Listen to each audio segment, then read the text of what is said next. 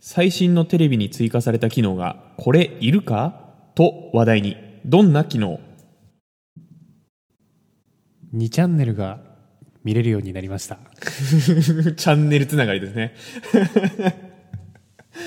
遅いな、だいぶ。めっちゃ遅い。もうブームじゃないかめらちゃくちゃ遅い。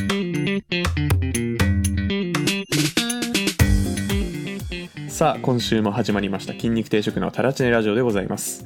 いらっしゃいませえーこのラジオは打倒コロナな筋肉定食が送る雑談雑談ラジオになってます。名が2つありましたね はい。噛みました。はい。あ、本当だ。そうですね。はい。じゃあ、ちょっと早速自己紹介です。えー私、筋肉定食の海地です。はい僕は筋肉定食の一徳です、はい。ということで、シンプルにいきましょうっていうので、シンプルに言ってみました。最後でえーですね。で、じゃあ、早速、えっと、本日の献立なんですけれども、すおーえー筋肉ニュース。来ました筋肉ニュースです。まさか今日あるんですか筋肉ニュースです。ありますはい。あるそうですえー筋肉ニュースと、あと、あの、コロナワクチン2回目体験記。おお出た出た出たえー今そ一し番気になってるわそう、一番ホットですよ、今。うんだんだんホットになってくる多分僕ら世代はうんだんだんホットになってくる話題だそうとで思すいます,、ね間違いないですはいであとは、えーのりさんの「えーガが嫌われるのなんで?」って話ですねまあこれはしょうもない思いつきです、ね、はい、 はいっていう感じで適度に脱線しながらやっていきましょお願いしますうはいじゃああの筋肉ニュースですはいはいで今週の筋肉ニュースなんですけれども、まあ、ちょっとはいプレスリリースというよりは僕が気になった情報です、うんえー NHK.jp っていうサイトの記事なんですが NHK 公式サイトってことですかですね多分はいはいはいはいえー年を取ると筋肉痛が遅くなるは嘘っていう記事です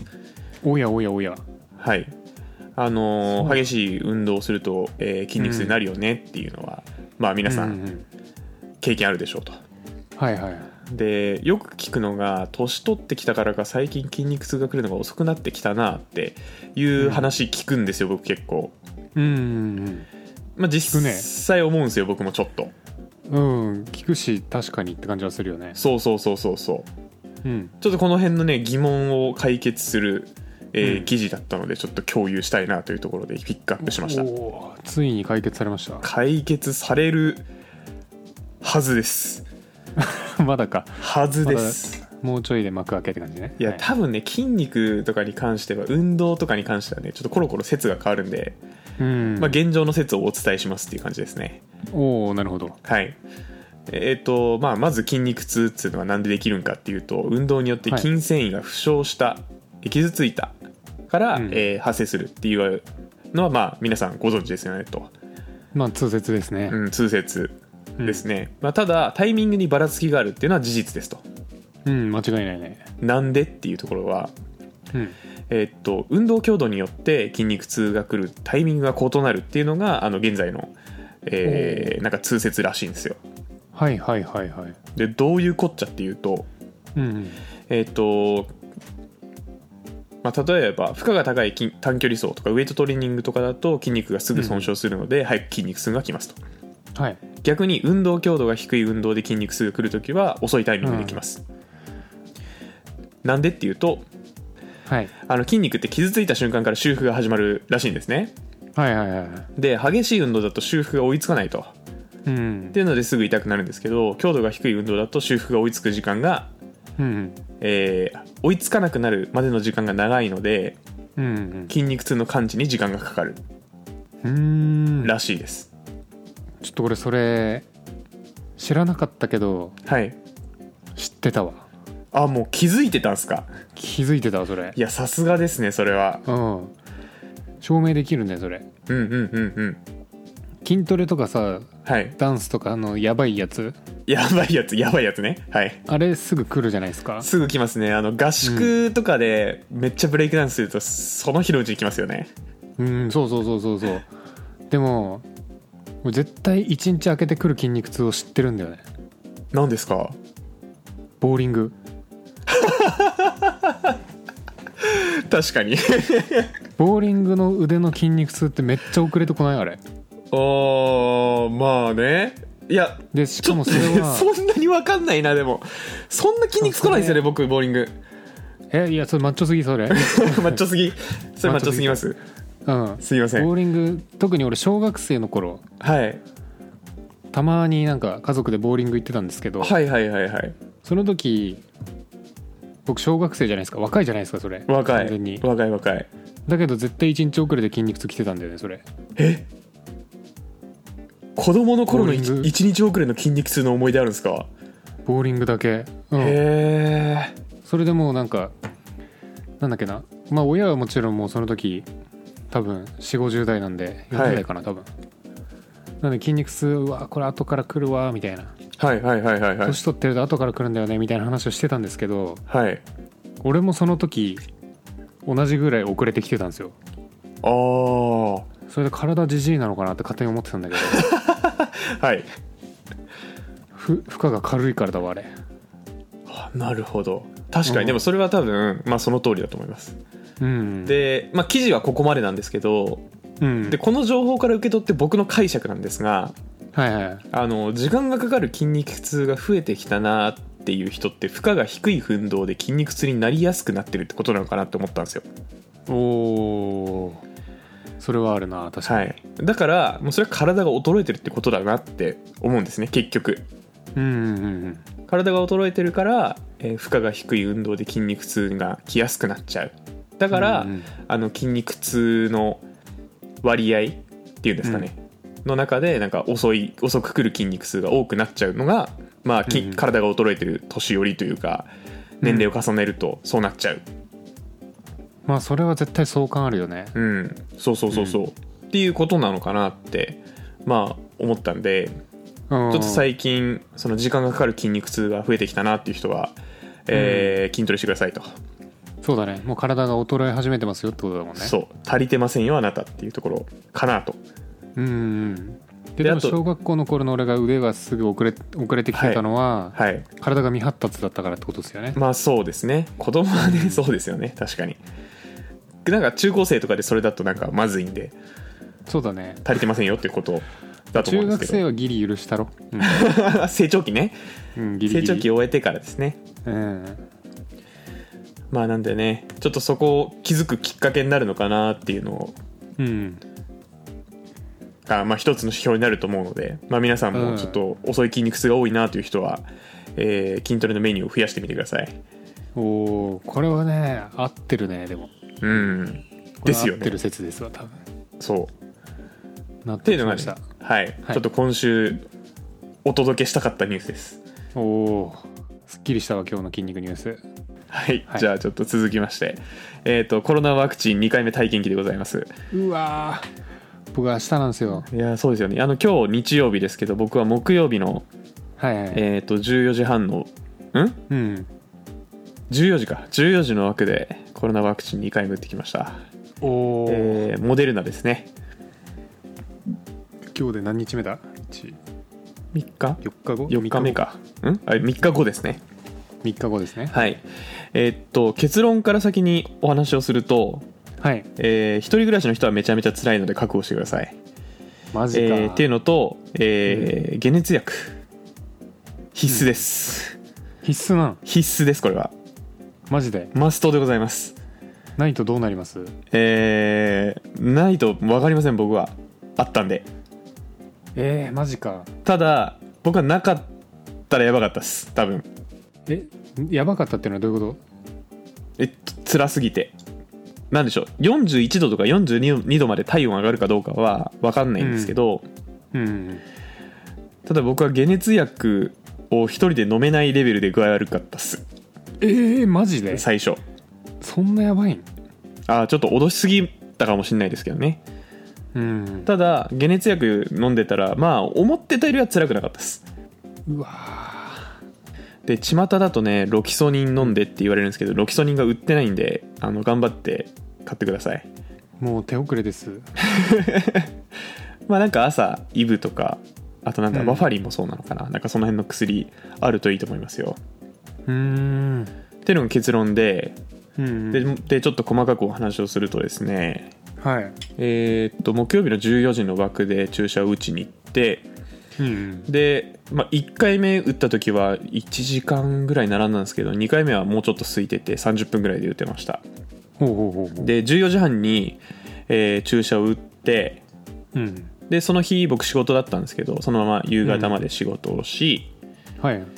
えーっとどんぐらいだろうな10時間後ぐらいですかね10時間後ぐらいから、まあ多少違和感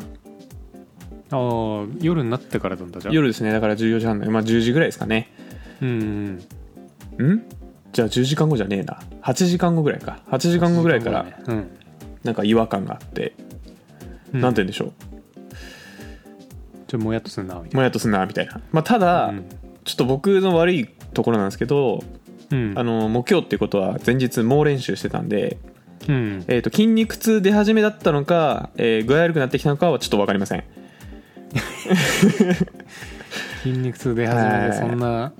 え何そんな変わんないのいつもの筋肉痛の 感じいやそんなことないですけどたそだんちなょっとまあない絶対違うわまあそうですね多分、多分ワクチンのせうんうんいでまあその日はちょっと怖かったんで、 はい早めに寝てうわあ怖がりですねそう怖かったんで10時半ぐらい寝て夜寝ててうんで僕は14時違うないや午前2時ぐらいにこううん2時過ぎぐらいに起きて、もうんうその時からもう様子がおかしくてマジかはいあの関節痛いうんのとなんかちょっと寒っみたいなっはいはいはいはいていうよくあ感じるに風なって邪の症状みたいなそうですねはいで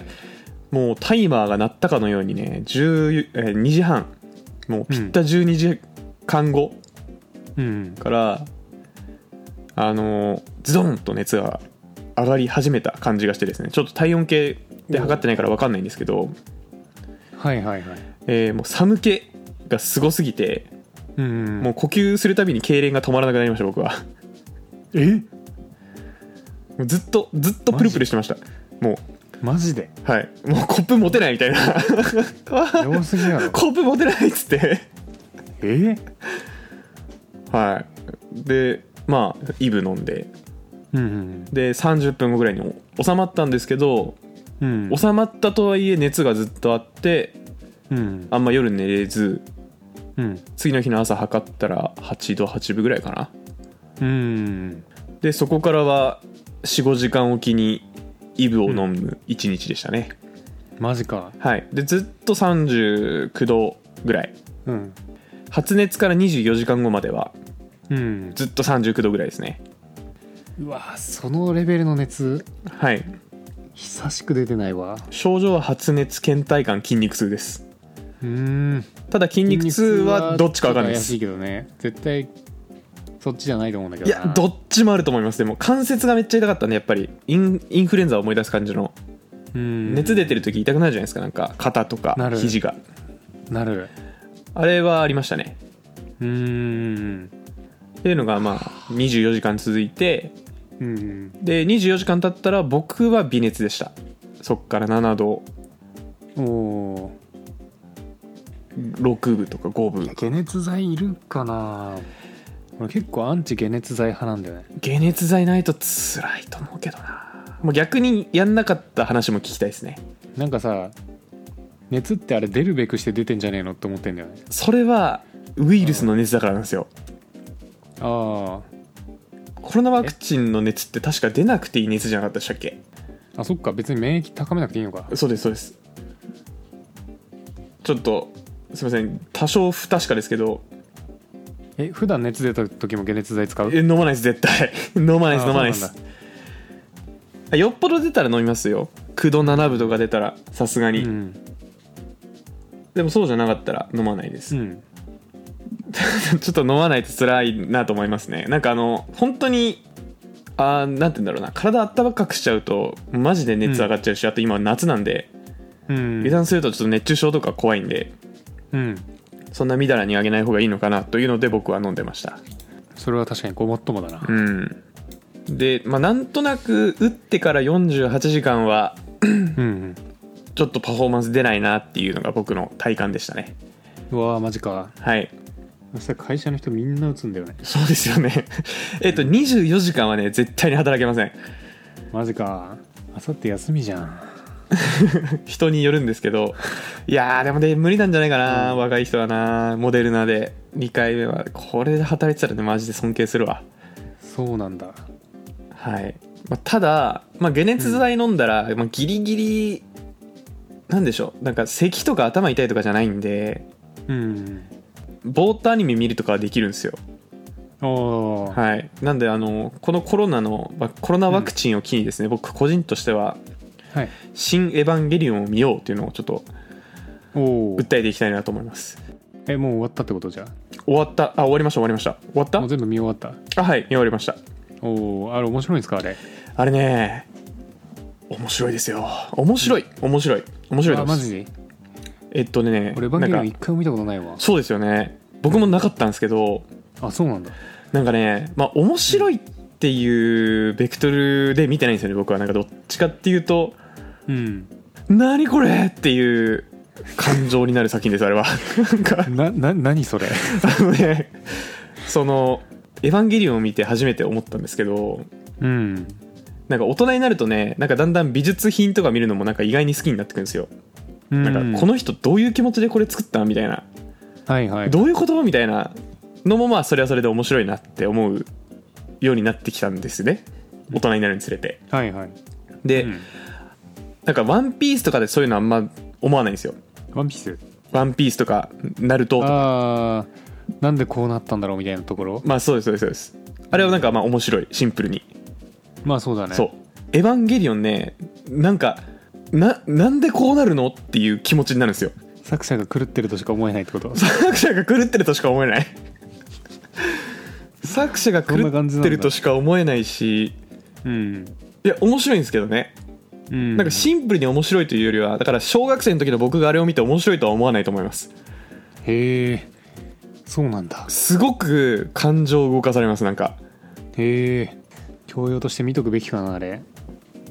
えっ、と見といた方がいいと思いますけどねちょうどうん Amazon プライムで最後の作品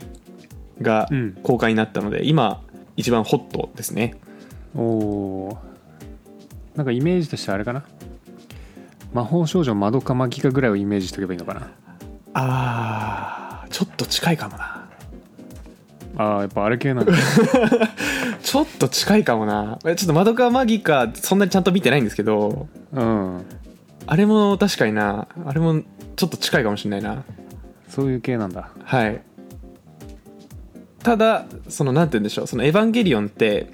うん僕らが超ちっちゃい頃にアニメやってうんうんその後劇場版やって今、うん新劇場版やってるんですけどはい3回同じ作品を描いてるんですよまるまる丸々ただえそうなんだはいちょっとずつ違うんですよえストーリースがトーリーもはいマジはいでなんでストーリーが違うんだっていうふうに言われていてうんうんえっとまあセ世論世論の声でアニメやってこの結末はおかしいやろって言われて旧劇場版やってそれでもやっぱりおかしいって言われて新劇場版もう一回やり直すって庵野監督が言って描き直してるのが一番新しい「エヴァンゲリオン」なんですけどへえそのアニメから旧劇場版新劇場版を全部ひっくるめてうん回収しきって終わるっていうものすごい技をやってたりとかなんて言うんでしょう全部関係あったんですよみたいな ちょっとざっくり言うと、マジではいその変わったのも意味あったってことそうそうそうそうそうそうそうなんじゃそりゃそうなんじゃそれ全然見な全いとい全然見ないとイメージつかないな然見ないとイメージつかないと思うんでうんまあちょっとおすすめコースとしては、うん、えー一旦中田敦彦の「エヴァンゲリオン」の動画見ていただいてはいはいはいやってたね昔、はいで、えー映画見ると一番楽しいと思います簡単にえー、ああなるほどね中田敦彦の、えー YouTube はあのアニメと旧劇場版の話をすっごいさっくり分かりやすく触れてくれてるんで、ああなるほどはいそれはありがたいですそねうそうそうなんかあのやっぱアニメ見て、すうんこんな感情動かされるの初めてって思ったので、へえ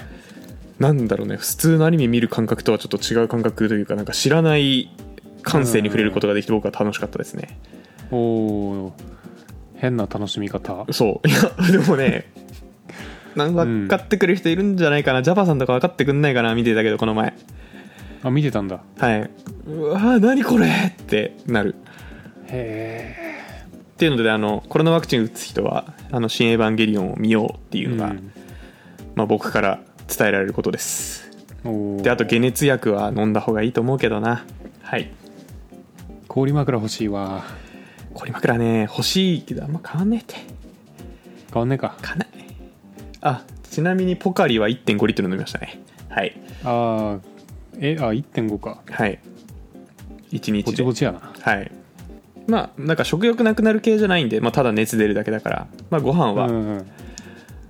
どうでもいいとしても、まあでもちょっと発熱めっちゃしてる状態でお店行くとなんか引っかかるかもしれないんで物は買っといた方がいいと思います、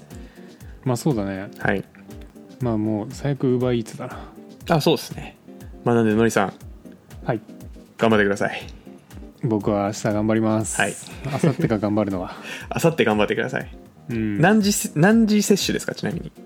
えー僕はね4時半ですね夕方 朝だったらやばいでしょやばいですねってなると、えーうん次の日の明け方ぐらいに具合悪くなってうんそっから24時間って感じですねそっか多分今日はじゃあ有給になるのかななるかもですねうん逆にのりさんだけ具合悪くなんなんなくてあのコくん奮闘そうね馬車馬のように働く可能性もあるよね、はい それはそれでそれはそれでちょっと嫌だけど まあ頑張ります、はいじゃあラストのコーナーでいきますかはいお願いしますあの僕この前というか昨日歩いててはいはい蝶々飛んでたんですよちょちょはいはいでその後少し歩いたらはい大きめの蛾が止まってたんですよ大きめのガが止まってたんですねうんはいでふと思ったんだけどさはいはいはいあれ木もさあんま変わんなくないよく見たらガと蝶ですかてかだいぶ形状似てるよねなんかまあだいぶ似羽てがあまっすねはい羽に粉ついてて羽に粉ついてるふにふにした胴体があってうんふにふにした胴体がある複眼でうん飛ぶやん飛ぶ胴体ふにふにしてますっけ蝶々ってしてそうじゃ ねまあどう小さめではあるよねどう小さめあー微妙まあふにふにしてるかふにふにしてますうんしてると思う多はい、ふ分にふにしてましたうんふにふにしてますねなのに蛾だけ異常に嫌われてない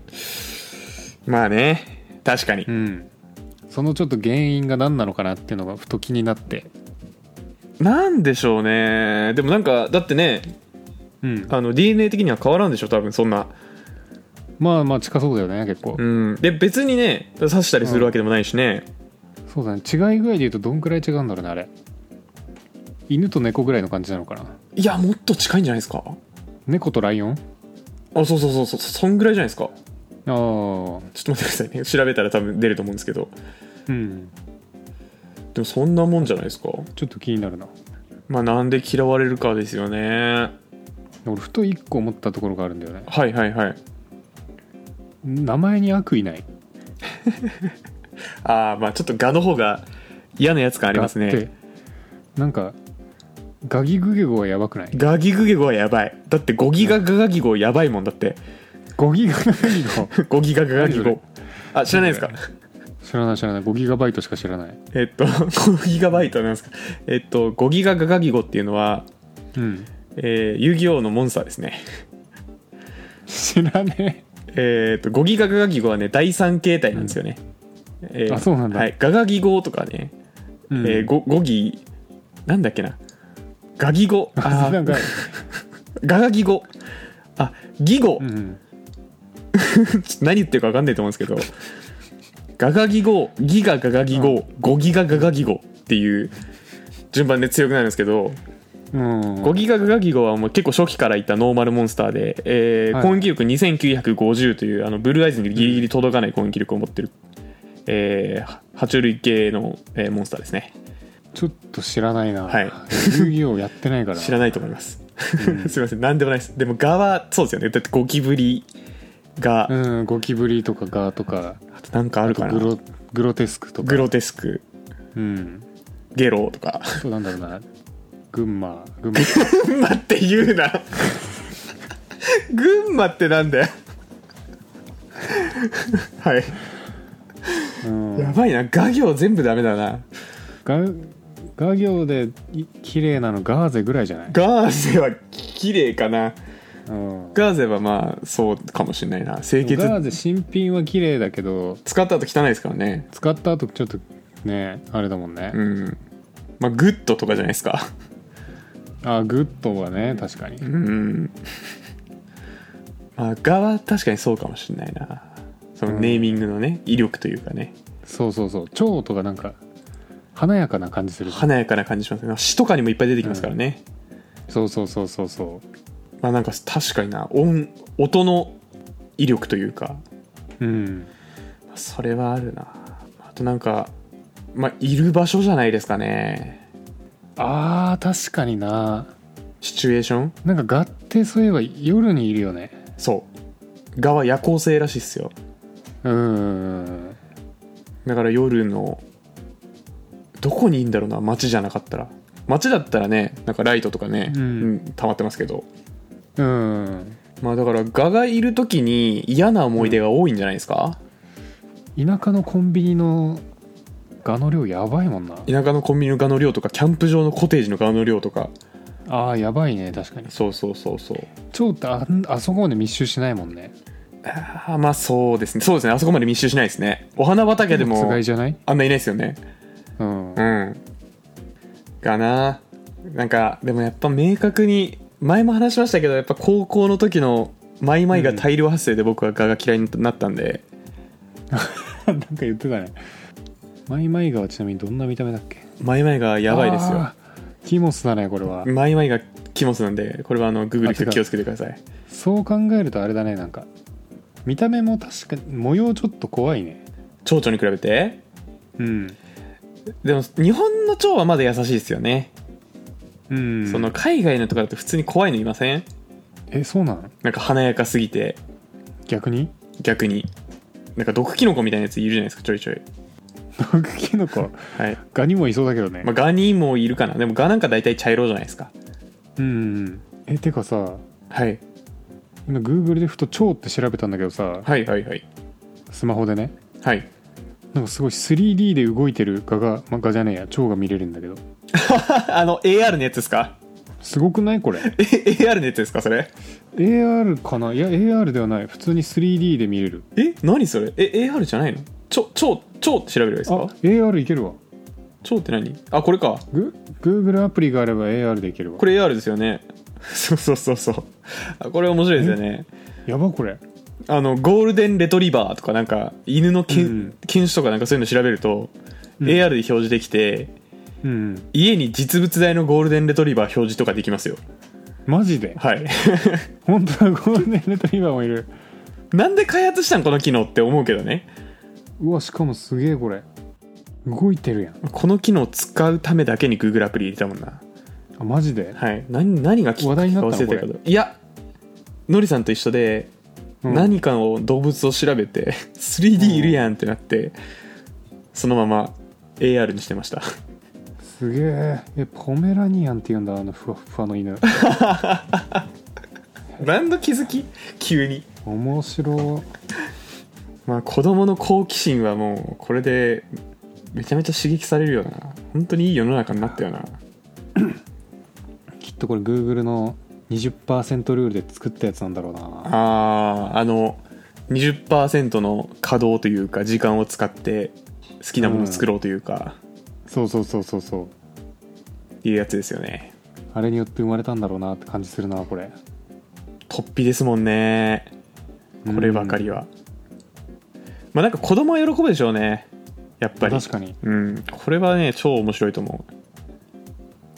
タブレットとかで見ると大迫力ですからね確かにな、はい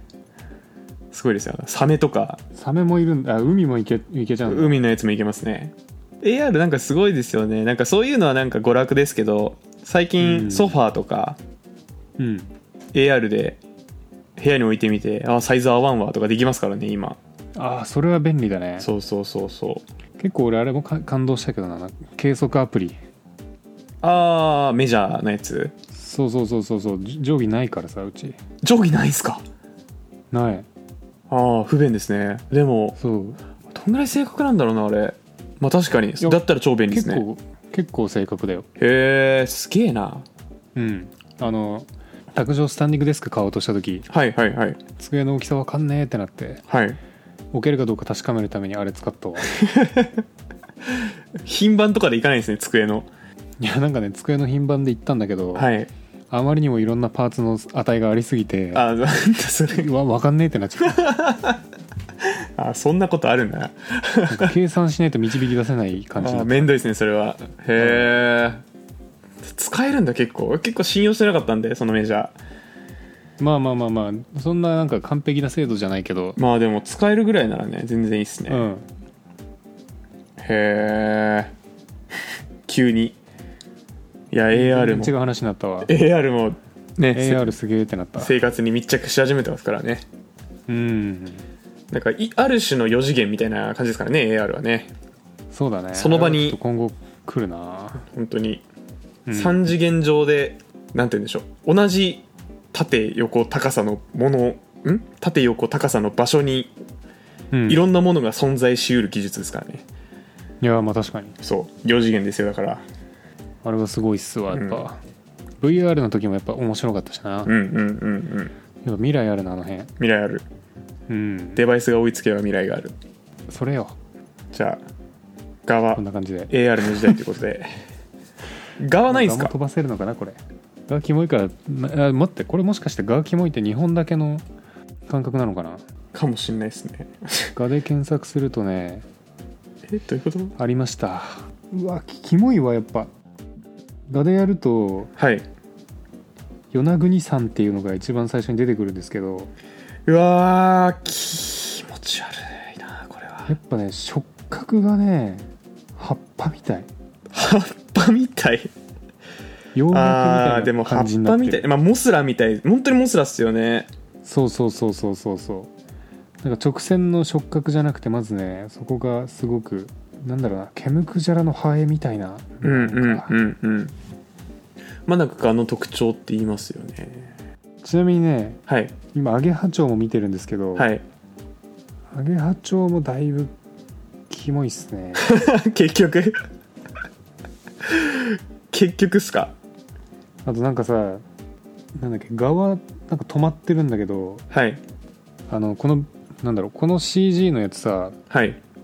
スワイプしたらちょっと見る角度変えれるんだけどはいはいはいはい普通そのさ視点の部分はい本体にすべきじゃんはいなんか蝶だけ飛んでるせいではい下の空間が視点になっててなんでだよ 見づれそれグーグーグルのやつですかそれえうん全然出ないんだけどそれアゲハチョウで出るよアゲハカタカナで超漢字ですよね全部カタカナあ全部カタカナかなんで全部カタカナじゃねえと出ねえんだよ出るななんでだよ アゲハチョウだけ飛んでるせいでねちょっと拡大すると見えなくなっちゃうんですよ本当だ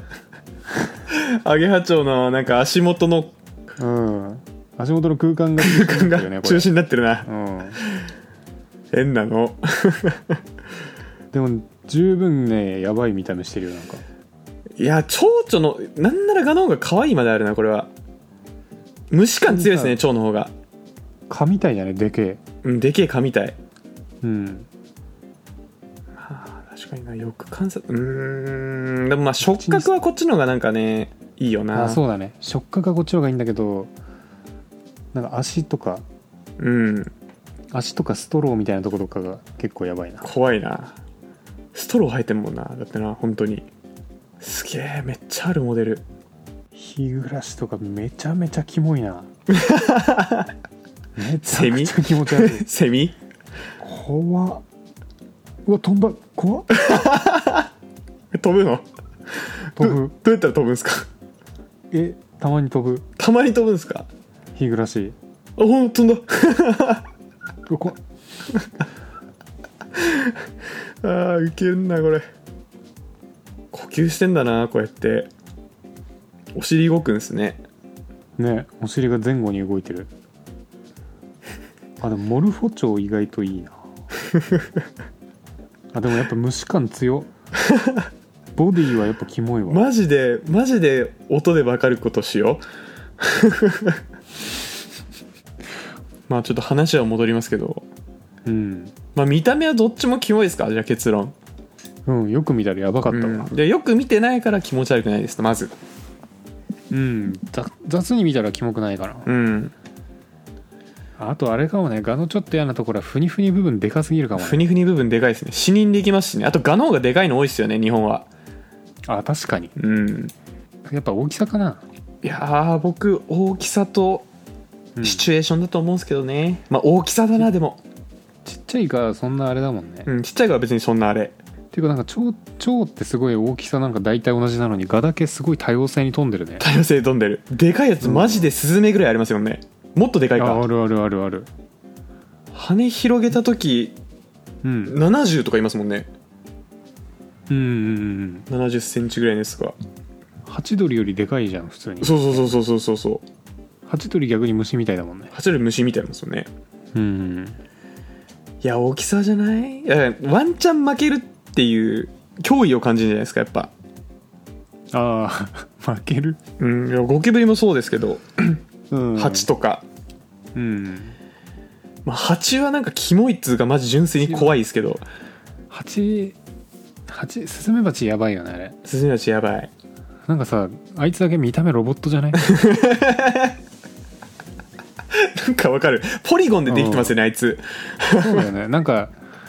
あんまりこう自然に出来上がった感じしないんだうよね、んスズメバチだけ殺傷能力も高えし、 F0 のマシーンみたいな見た目してますもんねなんか顔がそうそうそうそうそうそうまあ、カブトムシもなんかそそんな感じしますなんかマシーンというかだから甲殻類的なものがううんはまだまあちょっとゴキブリは別だけどまあ確かに、うんまあ、ゴキブリちょっとなんか柔らかそうだけどねあそうっすかまあ確種かに感ないあれどっちかっていうと見た目うんカブトムシって完全にさこうアーマー部分と羽で分離してるじゃんあしてますねかゴキブリなんか全部羽みたいなイメージなんだけどああまあちょっとわかるかも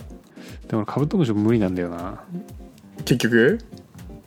あのさはい飛ぶ飛ぶ前にさ、はい アーマーガシャって開くじゃんアーマーって言うなはいアーマー開きますねあれがガシャンってあれがもうさ怖すぎるよねまああ今から飛ぶんだっていうなんかあの感じそうですねうん変形してますもんねあのちゃんとそうそうそうなんかウィンガシャンウちょっとィこの例えーンっていう形ですもんねだ ってうん不意に来る静電気って別にそんな怖くないじゃんだはいけどさあのペン型のさ電気来るやつあれ怖いじゃん怖いあれに近いもう予兆があるってことですねうんやっぱ飛ぶ 飛ぶと基本怖いんだよねそういうつまりじゃあ これが関係あるのかながはないのか側でも飛んでる時より止まってる時の方がちょっとキモい気するあそううん俺飛んでる時の方が嫌だなマジはいそれは多分マイマイガの思い出から来てんじゃないかマイマイガの思い出かなうんマイマイガの思い出かそれにしてもガってさ、はい基本止まってるよね基本止まってますね昼間はまあ基本止まってますねうん夜飛んでませんそんなことないかああどうなんだろう電気の周りいやー止まってるな止まってますね蝶蝶って基本止まってるイメージないんだよねない超飛んでるあいつねらマジスタミナがパない、お化けだよね、はいあれい練習していてるあいつはや体がちっちゃいからかなやっぱああボディの部関係分あんのかな確かガの方がボディ重いからなんか羽にかかる負荷でかいのかなにでかそうでかそうでかそねうはいすごいなただなんかものすごく重箱の隅をつつつくような気づき持ってきましたねでしょはい ハングリー精神を感じていいですねでしょ昨日、は散歩したおかげだわ多分うんじゃあまあ明日は大丈夫か明後日からうん存分に寝込んでください怖いっすけどねじゃあ来週のラジオではのりさんのうんコロナワクチン2回目体験記いや2回もいるこれ同じことになるよ多分どこが違かったかちょっと気になるんですよね絶対人によって違うんですよあじゃあちょっと答え合わせしますか、はいあの症状違うはずなんで、う人によって俺逆に2回目でこうなんか何も起きなかった人の話聞いて安心したいわいるのかなマジで聞いたことないなないよね嘘だと思うもんあのなんか4人に3人しか発熱しないって今のところ100%ぐらいの可能性に感じてるんだよね、そう100%うん、聞いたことない発熱してない人 なんでだろだかうら発熱してないから騒いでないだけかな 高齢者なんじゃないですかめっちゃいやいやいやじゃあじゃあじゃあは発熱しなかった若者は騒がないのかないやいないんじゃないですかいねえのはいマジそもそもだってモデルナワクチン 打ってる若者って今1割いないですよねえあそうなそのの接種者の中で上から打ってるじゃないですそうか年齢うんで僕結構早いっすよあそうなんだはい結構もう普及してんのかと思ってたしてないですしてないですしてないです20代でうんワクチン2回も打った人は多分あんまいないと思いますよえっと楽天周りの人かソフトバンク楽天周りの人か、墨田区墨田区ぐらいじゃないですか墨田区早いんだ墨田区超早いですなんで墨田区はね優秀なんですよね ワクチンは東から来るのかないやわかんないですけど 23区でもまだね2回目ちゃんと打ててるとこ少ない、てか半うんちょっとどんぐらいか忘れましたけどうんだし23区離れたら打てないらしいですからね全然まだマジかなんでちょちょっと早めに犠牲になるかわしもなんかこっから多分割合上がっていくと思いますよその4人に3人世代のが5人に4人になって、10人に9人になるかもしれないですねマジか、はい ちょっとで何も起きないことが一番い いわ祈っていてくださいうん、はいちょっと頑張りますはいで、えーそれでは皆さん良い AR ライフを AR ライフをバイバイバイバイ筋肉定食のタラチェラジオでは皆様からのお便りを募集していますメールもしくは公式ツイッターよりご応募ください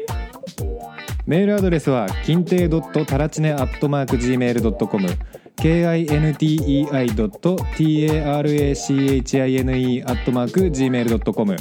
ラジオネームをお忘れなく。ツイッターでは質問箱 DM「ハッシュタグタラチネラジオ」をつけてつぶやいてくださいそれでは皆さんまたのご来店をお待ちしております